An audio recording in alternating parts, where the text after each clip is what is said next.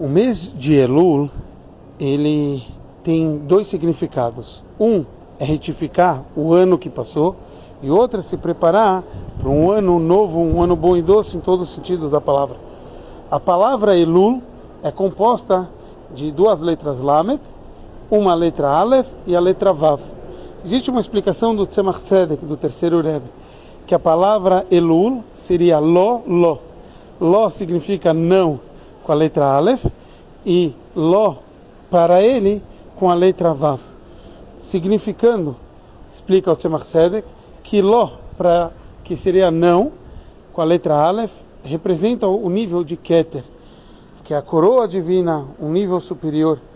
Lo, com a letra Vav, representa o conceito de Malchut, que é a realeza divina, que já é um nível inferior.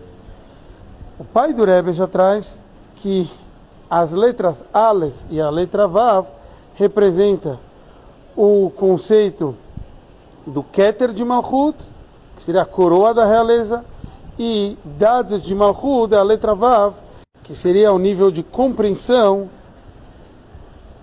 ou o nível de Dad, de captar o Malchut, mas no nível intelectual e duas vezes a letra Lamed simboliza o conceito de Malchut, como é escrito que a realeza é adquirida através de 30 níveis.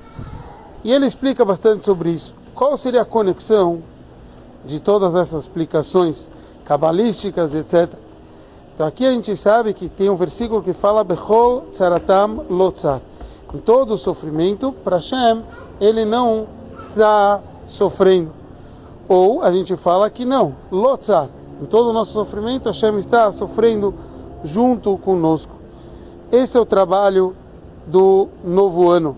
Temos que, por um lado, coroar Hashem como rei, trazer a vontade divina, uma nova vontade divina, para a gente se conectar com Hashem e deixar tudo aquilo que estava faltando para trás.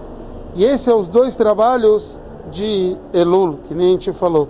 Então esse é o trabalho que o Ló que a gente falou que simboliza os níveis mais elevados, desça dentro do Ló, ou seja, o Ló com a letra Aleph possa descer dentro do Ló com a letra Vav, dentro dos mundos.